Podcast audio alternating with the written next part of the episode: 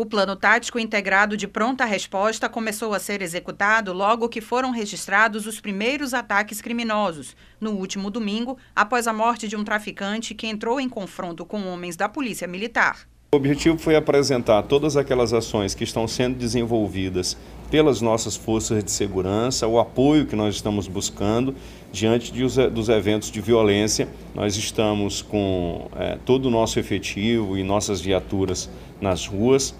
Sob o comando da Secretaria, a execução do plano conta com um efetivo de 12.244 homens, entre policiais militares e civis, bombeiros e agentes do Departamento Estadual de Trânsito e da Polícia Rodoviária Federal.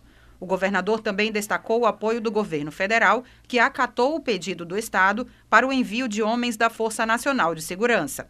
Nós também estamos recebendo o apoio da Força Nacional. Eu fiz um pedido ao ministro eh, da Justiça e ele atendeu.